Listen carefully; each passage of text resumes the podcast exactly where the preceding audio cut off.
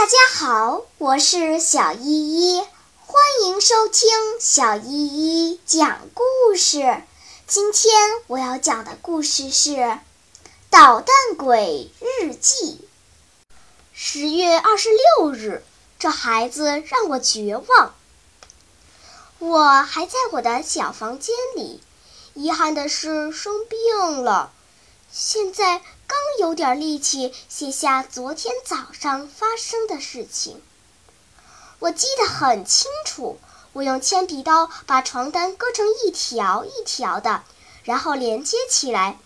我把这条用床单做成的绳子，一头拴在桌腿上，攥着另一头，勇敢地从窗外往下出溜。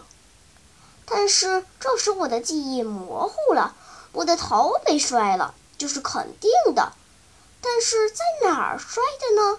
好像是先碰到水管上，后来后来又落到了地上，大概应该是床单的结松开了吧，要不然就是在桌腿上没绑紧。总之摔得我糊里糊涂，只觉得突然眼冒金星，后来就一片漆黑了。唉，我记得，当我睁开眼睛时，已经躺在床上了。我看见爸爸在房间里走来走去，举着双拳说：“没有办法了，没有办法了！这孩子让我绝望了，他将把我也给毁了。”我想请求他宽恕我摔了脑袋，但是我不能讲话。